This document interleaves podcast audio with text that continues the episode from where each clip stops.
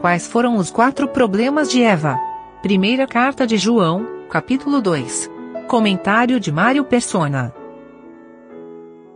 Existe uma frase que costuma ser bastante repetida, como se ela estivesse na Bíblia, que é: o dinheiro é a raiz de todos os males. E, no entanto, essa frase não está na Bíblia. Ah, o que tem na Bíblia é o amor ao dinheiro é a raiz de todos os males.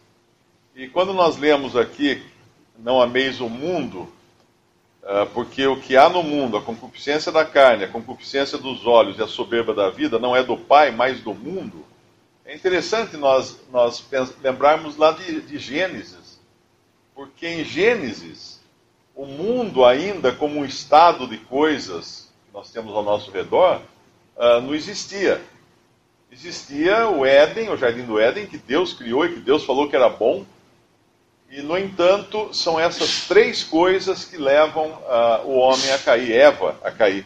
Se a gente abrir lá em Gênesis capítulo, capítulo 3, nós vamos ver essas três coisas. E a gente poderia perguntar, mas o que tinha de errado no fruto? O fruto era maligno? Na sua, na sua natureza, alguma coisa assim. Não, o problema estava na concupiscência.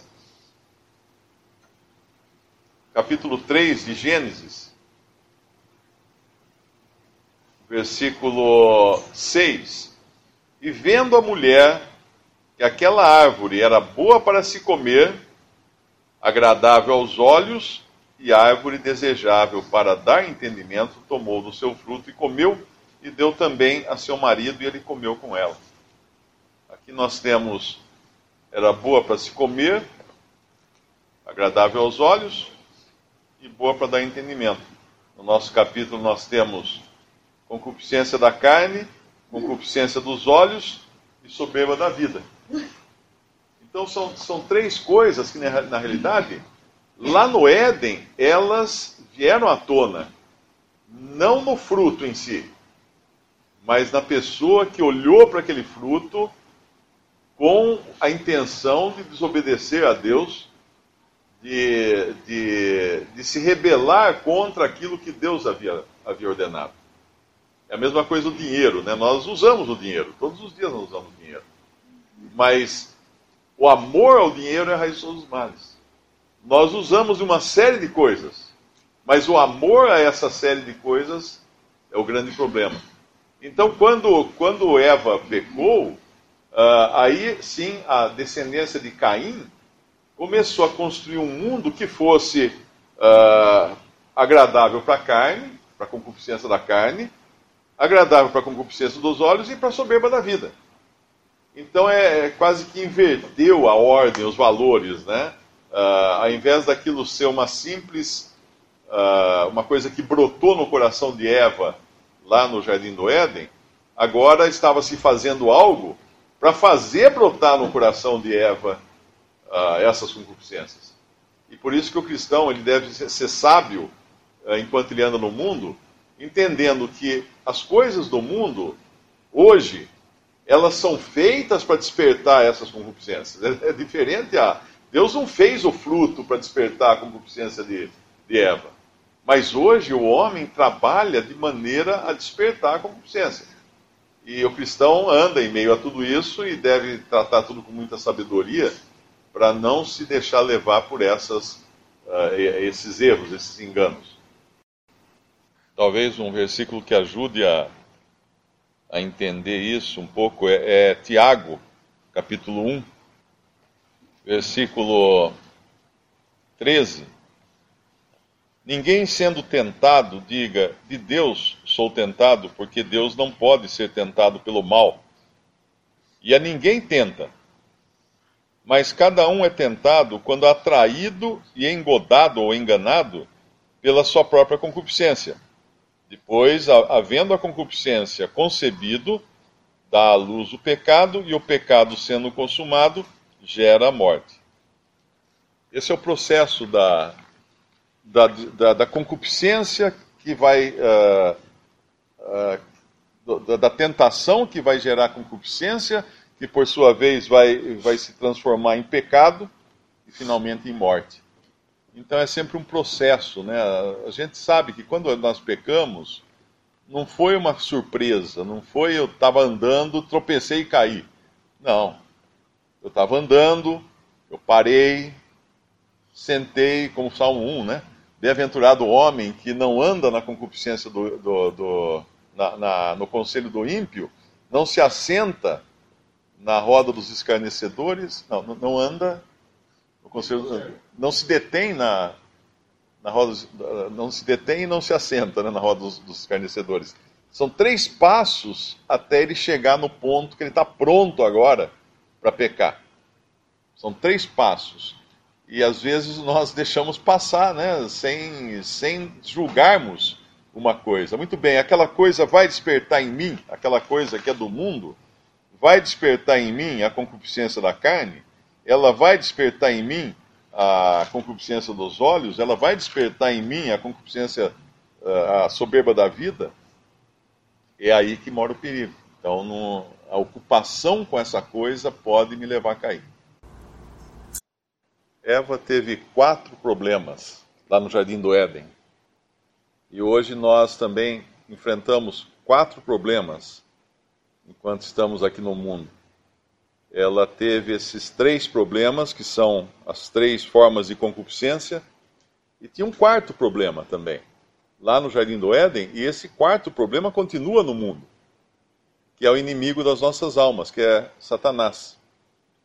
Que Satan... Porque agora ele vai falar, inclusive no, no capítulo, no, no, nosso capítulo, ele fala das três concupiscências uh, do que há no mundo, o mundo passa, versículo 17 a sua concupiscência, uh, mas aquele que faz a vontade de Deus permanece para sempre. E o versículo 18, 1 João capítulo 2, Filhinhos, já é a última hora, e como ouvistes que vem o anticristo, também agora muitos se têm feito anticristos, por onde conhecemos que já é a última hora. Saíram de nós, mas não eram de nós, porque se fossem de nós, ficariam conosco, mas isto é para que se manifestasse que não são todos de nós. E vós tendes a unção do santo e sabeis tudo. Uh, não vos escrevi porque não soubesseis a verdade, mas porque a sabeis e porque nenhuma mentira vem da verdade. E aí ele vai falar então do mentiroso em dois aspectos aqui. Quando ele fala do anticristo, ele fala daquilo que se opõe a Cristo. No capítulo 4 do, do mesmo, da mesma epístola, ele vai dar algumas dicas a mais aqui desse anticristo que é o versículo, o versículo 3. E todo espírito que não confessa que Jesus Cristo veio em carne não é de Deus, mas este é o espírito do anticristo, do qual já ouvistes que há de vir, e eis que já está no mundo. Então, ainda que o anticristo ainda não tenha vindo, o espírito do anticristo ou seja, seu modo de agir, a energia que vai lhe, lhe dirigir, que vai, que vai guiá-lo, já está no mundo, porque ela vem de Satanás. E Satanás já está, uh, continua aqui, né? O príncipe desse mundo. Uh, e, e qual, é, qual é a característica daqueles que são uh, movidos pelo, pelo, pelo anticristo, ou pelo espírito do anticristo? É o versículo 5 do capítulo 4. Do mundo são, por isso falam do mundo e o mundo os ouve. Os ouve. Nós somos de Deus, aquele que conhece a Deus ouve-nos, aquele que não é de Deus não nos ouve. Nisto conhecemos nós o espírito da verdade e o espírito do erro. Então já vai ficando cada vez mais fácil identificar uh, o que é que pode atrapalhar o nosso caminhar aqui sabendo que tem essa, esse quarto elemento, que é uh, o espírito do anticristo, ou, ou Satanás agindo aqui na, nesse mundo, que vai levar pessoas a falarem do mundo e tentar nos atrair, despertar essas três concupiscências em nós, mas também há pessoas que vão falar de Deus para que para alimentar a, a, nova natureza que existe em nós. E aí, aí entra uh, que tipo de companhia eu quero nesse mundo, que, com que pessoas eu quero andar? Com aquelas que falam do mundo e gostam do mundo e, e querem desviar minha fé, uh, tirá-la, tirar meus olhos de Cristo para olhar para o mundo, ou com aquelas que vão falar de Cristo, que vão uh, edificar a minha fé, que vão lavar meus pés e vão elevar o meu olhar cada vez mais para Cristo. Então entra aí esse quarto, quarto problema que nós temos, que não é só Satanás, mas também aqueles que são movidos por ele e vão querer nos ajudar a sair do caminho do Senhor. Uh, lá em, em 1 Coríntios, em Efésios capítulo 2, fala que a nossa condição antes de sermos salvos uh, éramos inimigos de Deus, estávamos mortos em delitos e pecados e, e, guiados pelas concupiscências que há no mundo, pela nossa própria vontade, pelo príncipe desse mundo, pela uh, que é Satanás. Então é, é, uma escolha que o cristão faz.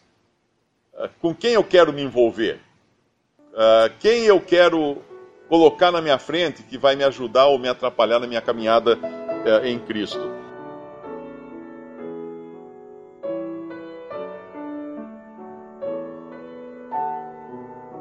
Visite respondi.com.br. Visite também 3minutos.net.